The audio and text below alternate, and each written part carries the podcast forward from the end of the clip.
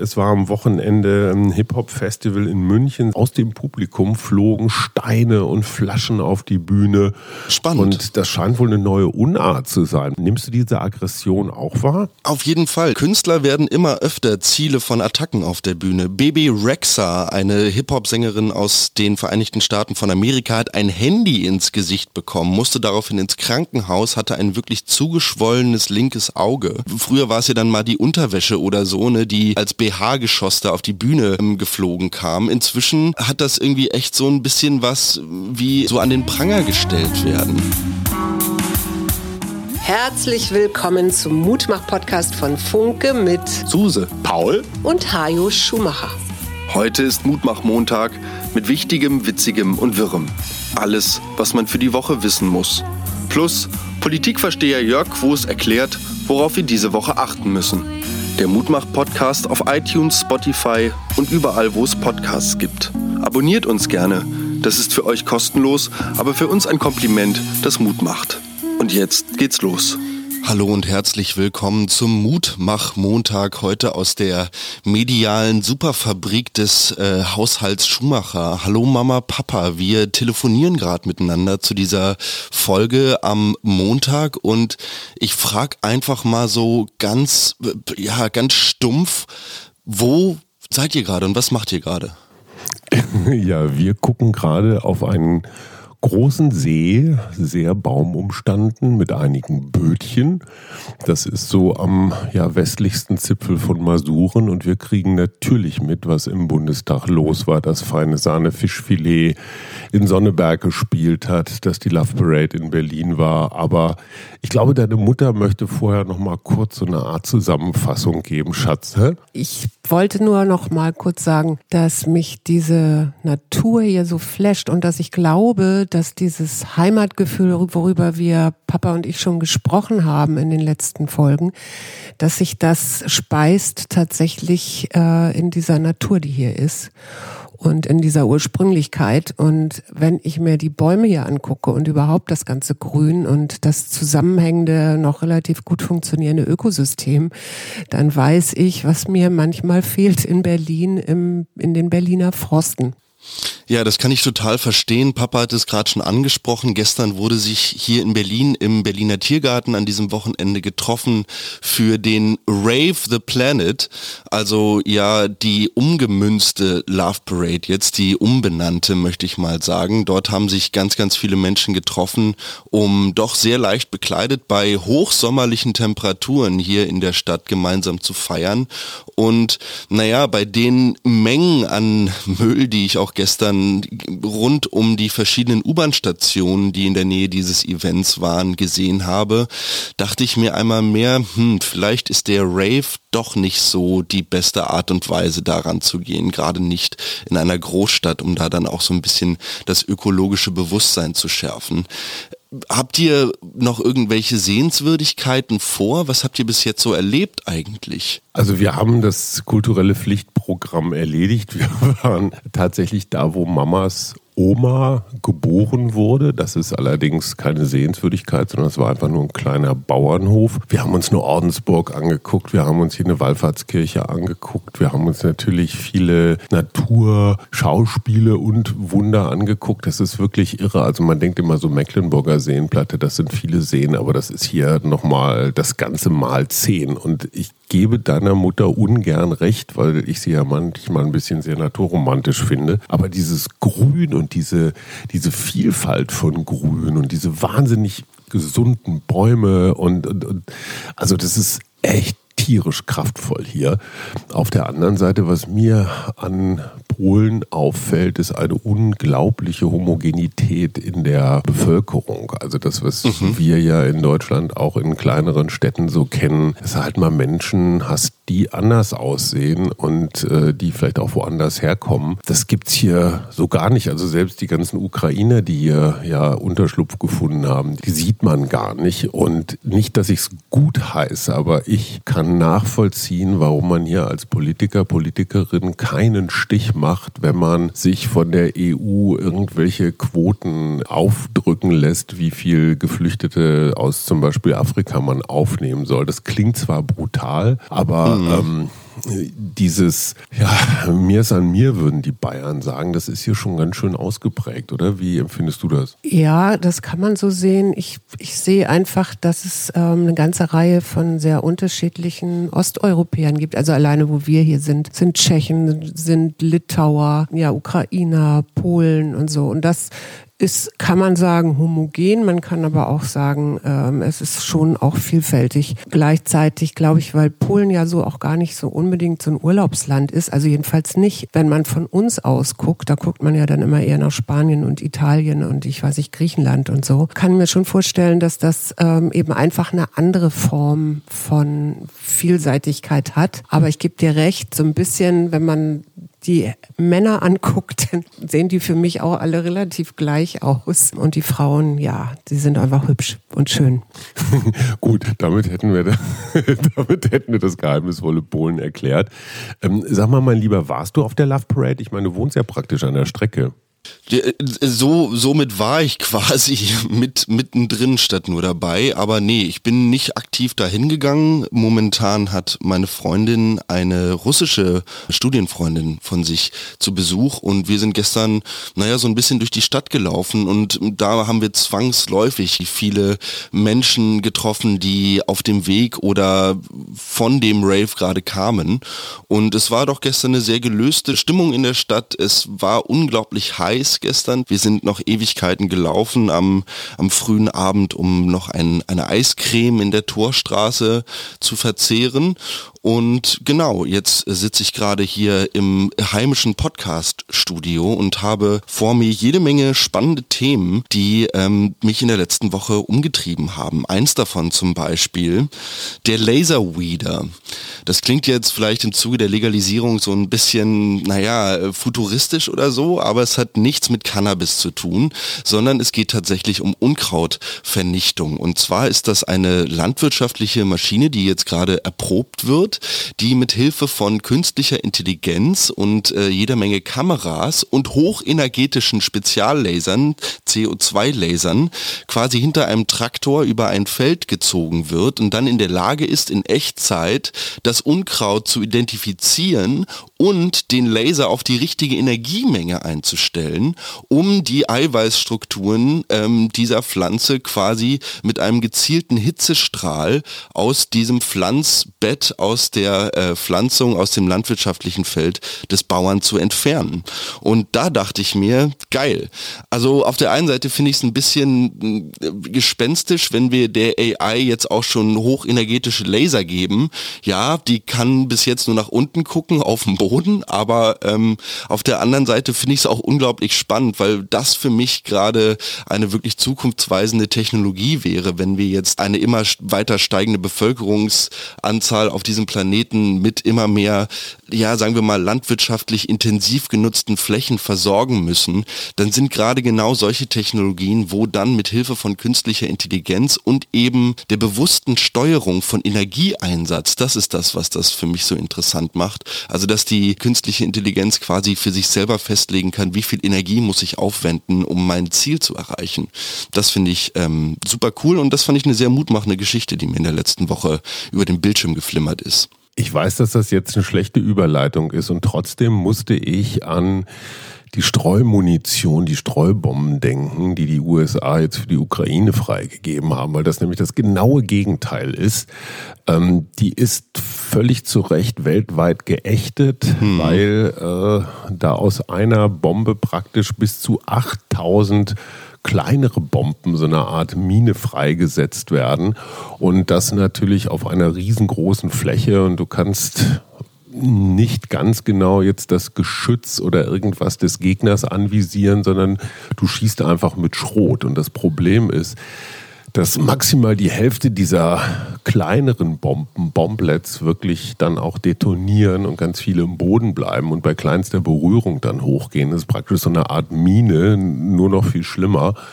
Und äh, ich denke mir, das ist ein solcher Rückfall. Also du bei deiner Unkrautvernichtung machst einen Schritt nach vorne mit AI. Das hier, mhm. das im Krieg äh, einzusetzen, das ist für mich einfach so ein totaler Schritt der Verzweiflung. Und ich frage mich, wohin das führt, weil die russische Seite jetzt wiederum sagt, naja, wenn ihr keine Gnade kennt bei der, beim Einsatz eurer Waffen, Klar. dann äh, spielen wir jetzt mal wieder mit dem ganzen Atomzeug rum. Und wir sind ja hier in der Gegend, wo es zur litauischen Grenze, zur weißrussischen Grenze, zur nach Kaliningrad, also zur russischen Exklave, äh, nicht, nicht weit ist. Da denkt man sich immer, Mann, Mann, Mann, ey, also, wir dachten immer, das ist jetzt irgendwann vorbei, aber es ist nicht vorbei.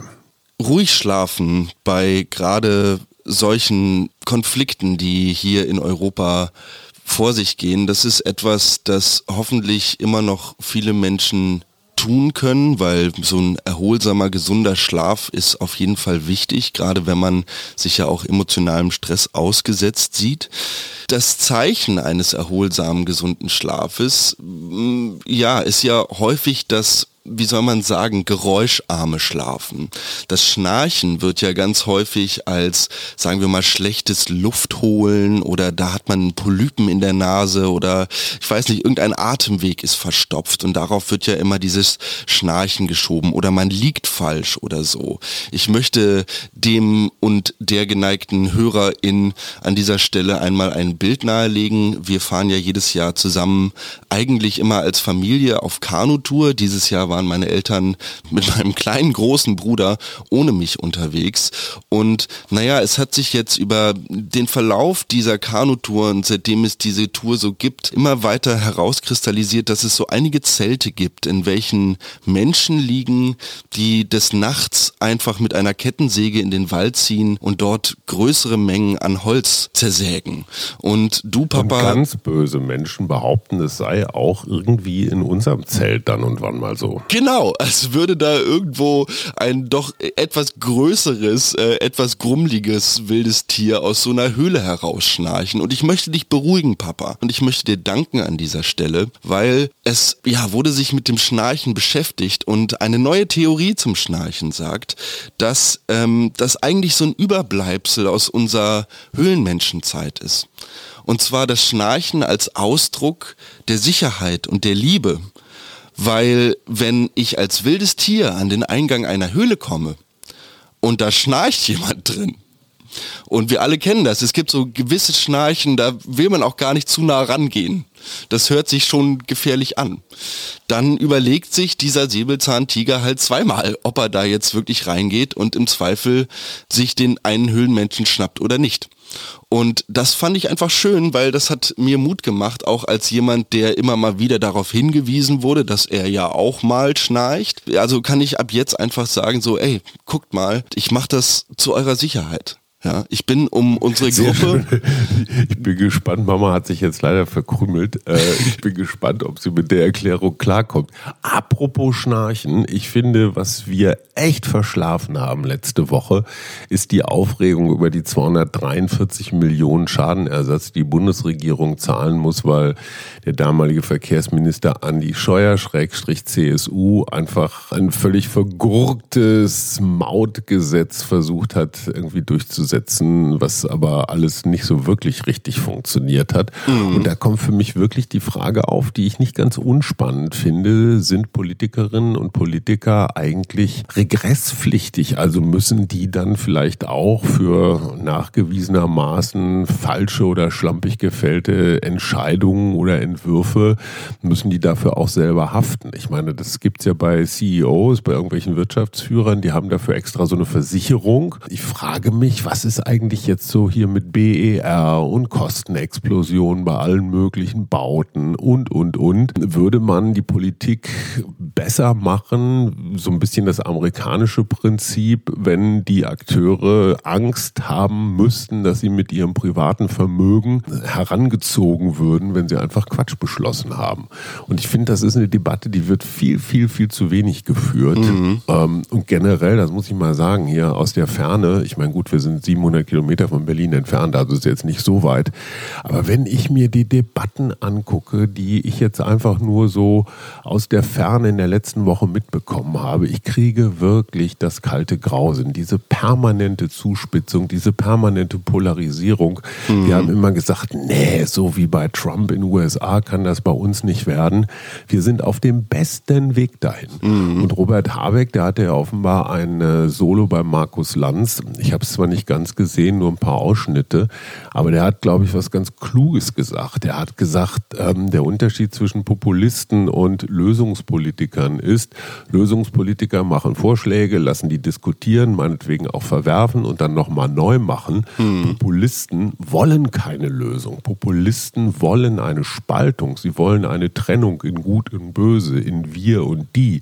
Mhm. Und ähm, das ist für mich eine relativ gute Erklärung von Populismus, dass man immer bei, bei jedem Anlass hm, von Gendern bis ich weiß nicht was, jedes Thema versucht irgendwie spalterisch auf den Weg zu bringen. Und da ist mir noch was anderes eingefallen, auch hier gerade durch das Sein in Polen. Es hat ganz viel auch mit Benehmen zu tun. Also mhm. wie ist eigentlich mein Umgang mit anderen? Und wenn ich mir diese Chaos-Sitzung da am letzten Sitzungstag äh, des Bundestages anschaue, mit welch einer Aggression da über allen möglichen Kleinscheiß sich gestritten wurde. Also diese Kunst, sich einigermaßen gemeinsam Richtung Kompromiss zu bewegen, auch gerne hart, aber, aber inhaltlich in der Sache und nicht immer persönlich. Und ich habe echt so den Eindruck, die Aggression im Lande nimmt zu. Und da fällt mir was ein, was ich auch mitgekriegt habe. Es war am Wochenende ein Hip-Hop-Festival in München, 60.000 Zuschauer,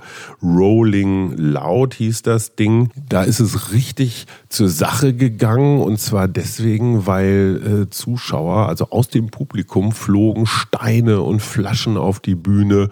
Spannend. Und das scheint wohl eine neue Unart zu sein bei irgendwelchen Konzerten. Ey, genau das habe ich mir aufgeschrieben. Nicht nur Teddys und Bierbecher fliegen, sondern äh, einfach richtig harte Geschosse mit der Absicht, andere zu verletzen. Ich meine, okay, ein Bierbecher aus Plastik, der entleert sich während des Fluges, auch nicht schön, aber ähm, ich finde, Flaschen und Steine sind eine andere Qualität, oder? Nimmst du diese Aggression auch wahr? Auf jeden Fall. Ich habe mir genau dieses Thema aufgeschrieben, auch für diese Folge. Künstler werden immer öfter Ziele von Attacken auf der Bühne. Baby Rexa, eine Hip-Hop-Sängerin aus den Vereinigten Staaten von Amerika, hat ein Handy ins Gesicht bekommen, musste daraufhin ins Krankenhaus, hatte ein wirklich zugeschwollenes linkes Auge. Bei einem Pink-Konzert vor nicht allzu langer Zeit wurden die kremierten Überreste einer Mutter auf die Bühne geworfen. Boah.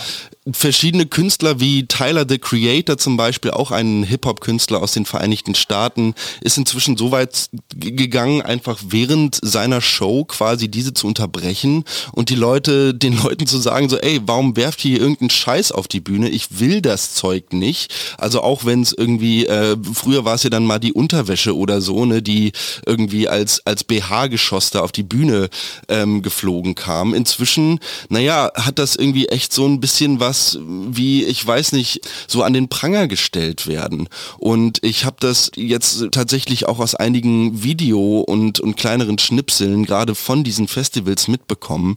Das scheint wirklich eine neue Unart zu sein. Und ich äh, mache mir da auch als Künstler, der ja ab und zu mal selber auf der Bühne steht, zugegebenermaßen hinter einem Drumset. Also ich bin oftmals der, der am weitesten hinten auf der Bühne ist. Das heißt, ich bin wahrscheinlich nicht so die größte Angriffsfläche oder beziehungsweise bin am schwierigsten zu erreichen wahrscheinlich. Aber ich mache mir natürlich schon auch Sorgen um meine Bandkollegen, wenn das jetzt so ein Trend ist und dann einer von den Jungs irgendwie was abkriegt. Das ist einfach unglaublich unschön.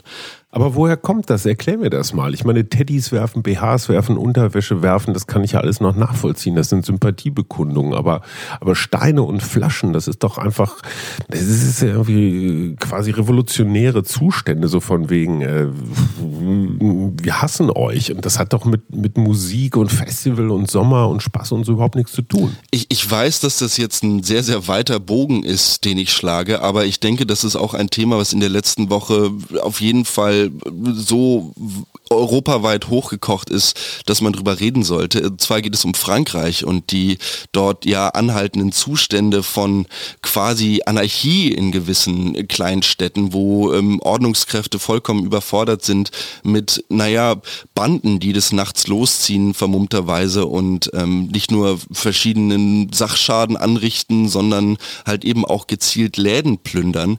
Ich habe so ein bisschen das Gefühl, und da bin ich dann auch bei dem, was du gerade angesprochen hast, der Ton ist so rau geworden und die Bereitschaft dazu, Gewalt auszuüben, ist extrem gestiegen. Also, oder auf der anderen Seite ist die Hemmschwelle vor der Gewalt gesunken.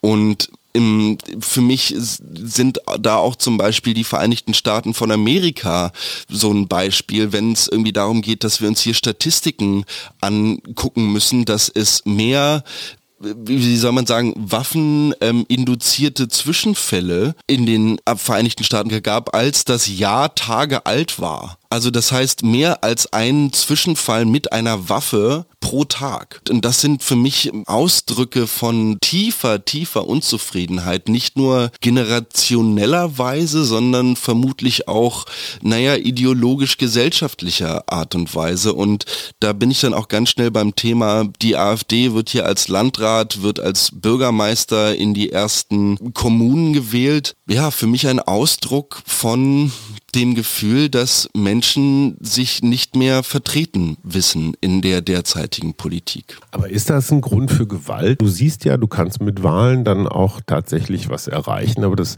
das scheint ja offenbar als Ausdrucksmöglichkeit nicht zu genügen. Ich fand es ganz bemerkenswert, dass Feine Sahne Fischfilet, äh, eine Mecklenburger äh, Hip-Hop-Band, dass die in Sonneberg aufgetreten sind, da wo dieser Landrat mit ähm, von der AfD gewonnen hat und die haben da so eine Art, ja, so ein kleines Clubkonzert gegeben und die Leute waren total selig.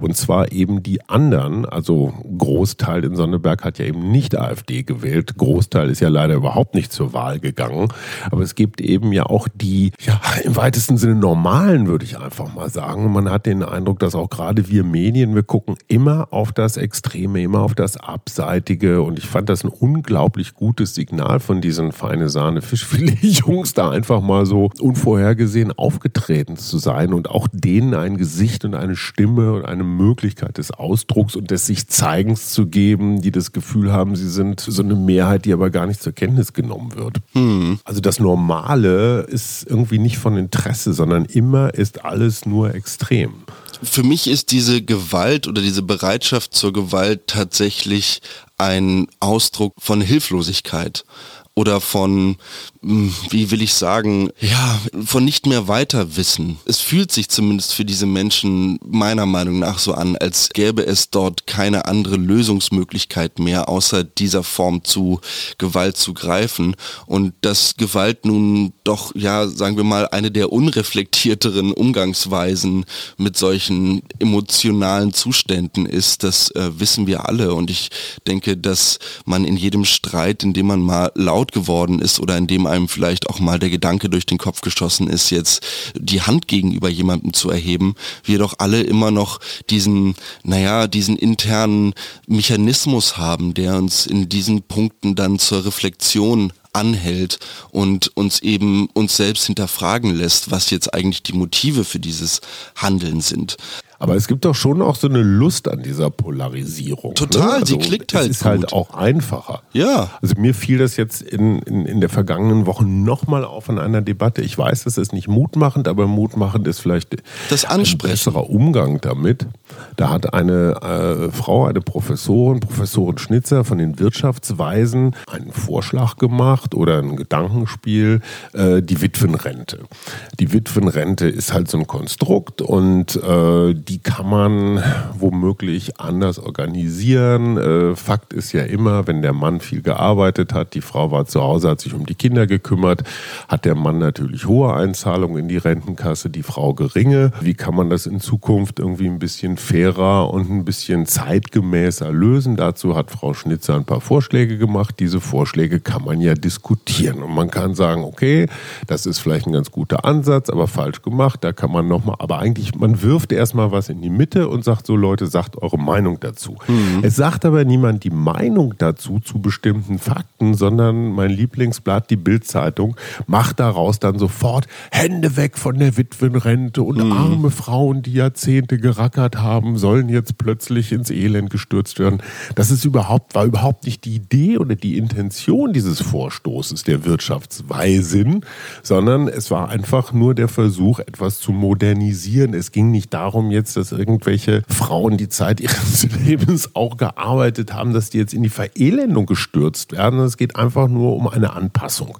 So, ich will da jetzt gar nicht ins Detail gehen, was die Ideen sind, aber wir schaffen es nicht, diesen Vorschlag inhaltlich zu diskutieren, sondern es geht sofort um die maximale Zuspitzung. So Millionen von Frauen wären um ihre Lebensleistung betrogen. Nein, nein, werden sie nicht. Aber damit ist dieser Vorschlag, dieser Reformvorschlag, ohne dass wir ihn überhaupt diskutiert haben, ist er eigentlich schon tot.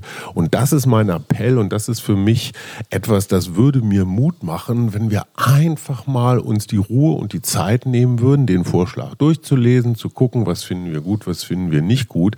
Und da bin ich dann am Ende wieder bei dieser Benehmensfrage, bei dieser Umgangsfrage. Wie wollen wir miteinander umgehen? Und ich habe den Eindruck, im Moment herrscht so ein Klima, wir wollen nicht nett miteinander umgehen, wir wollen nicht lösungsorientiert sein, sondern wir wollen uns mit Steinen beschmeißen. Das geht mir wahnsinnig auf den Puffer. Hm, das geht mir total ähnlich. Ich hatte es ja auch schon ein paar Mal in diesem Podcast angesprochen. Für mich ist das Mutmachende eben das, dass wir uns trauen, in den Diskurs zu gehen, die Missstände anzusprechen und diese lösungsorientiert anzugehen. Und da möchte ich zu ein paar Kollegen von uns kommen.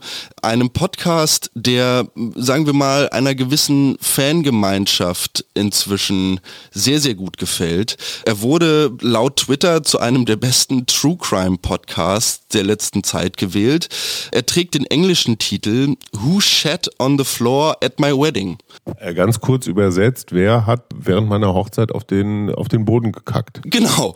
Und das Spannende an diesem True Crime Podcast ist nun, dass eine neuseeländische Frau gemeinsam mit ihrer Partnerin versucht herauszufinden, wer tatsächlich bei dieser Hochzeit ähm, auf den Boden gekotet hat. Und das Spannende ist, es ist auf einem Boot passiert. Es hat ein bisschen Orient Express Vibes, weil es gibt nur eine begrenzte Anzahl von möglichen Tätern und es muss jetzt halt herausgefunden werden, beziehungsweise dieser Podcast dreht sich darum herauszufinden, wer jetzt wirklich ja in diesem Real-Life-Krimi da auf den Boden gekotet hat. Also das war jetzt ein echter Fall oder ist ja, das eine ausgedachte ja. Geschichte? Nein, das ist wirklich so passiert. Aber das kann man doch mit so einer Stuhlprobe relativ einfach rauskriegen.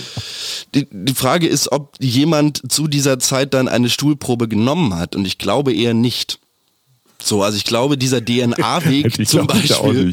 Ja, also ich glaube, das wurde eher schnell beseitigt und dann wollte man irgendwie vielleicht nochmal weiter feiern. Äh, als Grundlage auf jeden Fall ähm, für einen Crime-Podcast, naja, vielleicht mal so ein kleines entspannenderes Thema, die ja doch zu dieser Montagsfolge, die jetzt vollgepackt ist mit doch ein paar düsteren Themen.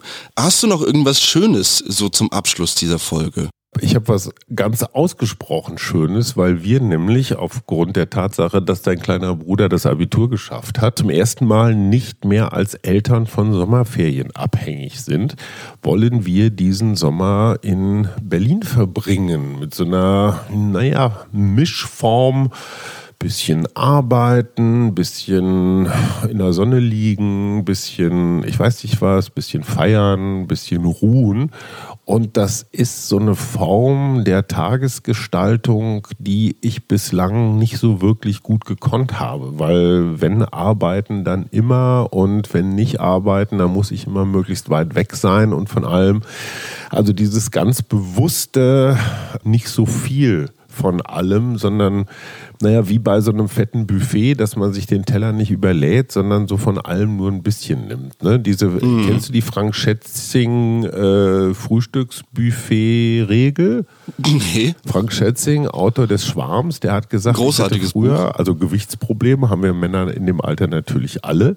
Und er sagt, er hat sich jetzt angewöhnt, ein Brötchen in acht Teile zu teilen. Also das einmal zu halbieren, nochmal, nochmal, hast du acht Teile. Mhm. Und für jedes dieser acht Teile sich dann die entsprechende Menge Belag zu nehmen, also nur ein oh. kleines Stück Käse, nur ein mhm. klein bisschen, keine Ahnung was, Marmelade oder Heringssalat, sodass er praktisch acht verschiedene handverlesene, handangefertigte Canapés hat mhm. und wirklich darauf achtet, so, was ist mir wichtig, was möchte ich jetzt, ich möchte nicht zu viel, äh, darf gerne hinterher noch so ein leichtes Gefühl von, ach, hätte noch ein bisschen mehr sein können, bleiben. Diese Frank Schätzing Brötchen, Frühstücks, bewusst Achtsamkeitsstrategie auch auf meine Sommertage zu übertragen. Das ist mein Ziel. Das klingt hervorragend. Ich habe mir vorgenommen, mehr Eiscreme während der Arbeitszeit zu essen. Ähm, ich hoffe, mein Plan. Arbeitgeber hört jetzt nicht so super genau zu, aber wir hatten jetzt leider die letzte Woche, naja, den Job, verschiedene wirklich sehr, sehr trockene und dahingehend auch sehr gefährliche Bäume bei uns auf dem Friedhof zu entfernen.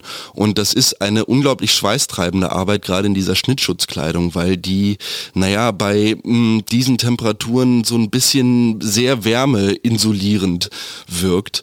Und da kam doch die Eiscreme, die dann der ein oder andere Kollege zum Feierabend irgendwie ins Tiefkühlfach gepackt hatte, sehr, sehr gelegen. Wie ist das eigentlich, äh, wenn ihr draußen arbeitet? Gibt es bestimmte Temperaturen, ab denen ihr dann sowas wie hitzefrei kriegt, so aus Arbeitsschutzrechtsgesichtspunkten? Äh, ich weiß gar nicht, ob das genau definiert ist, ob es da eine Gradzahl gibt. Ich meine, dass zumindest für Büroangestellte irgendwie sowas um die 28 Grad innerhalb der Räume, wenn das gemessen wird, dann ist äh, das hitzefrei anzudenken.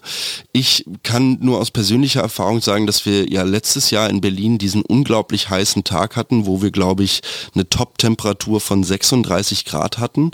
Und die war so früh am Tag erreicht, dass wir an diesem Tag tatsächlich einen Anruf von oben bekamen und es hieß, ähm, es werden heute keine weiteren Arbeiten ausgeführt, die Werkzeuge sind niederzulegen. Bei solchen Temperaturen zu arbeiten ist eher gefährlich und nicht förderlich für den Kreislauf.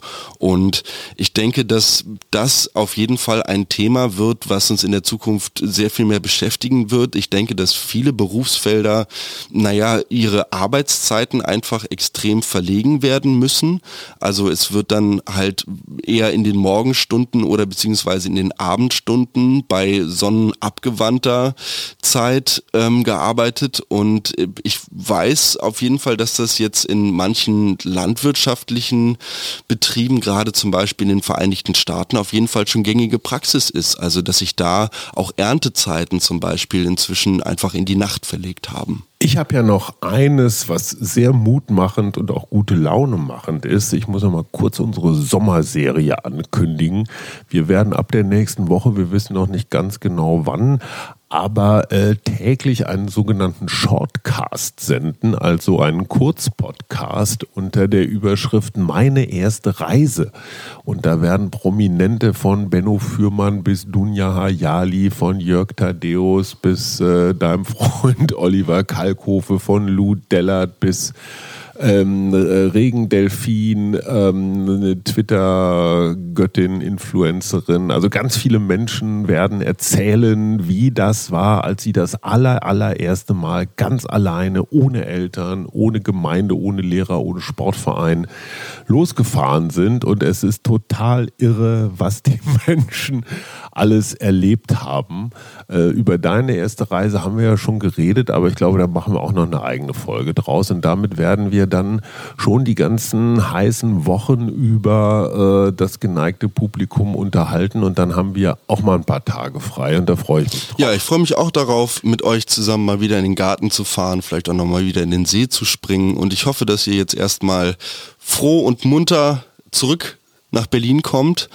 Euer großer Sohn wartet auf euch. Ich hoffe, dem Kleinen geht's auch gut. Und ja, ich wünsche dir, euch und allen ZuhörerInnen eine wunderschöne Woche.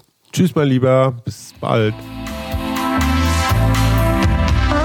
Das war der Mutmach-Podcast von Funke. Jeden Montag, Mittwoch, Freitag ganz frisch. Unterstützt uns bei steady.fm, folgt uns auf Instagram oder hinterlasst gerne eine nette Bewertung. Wir hören uns.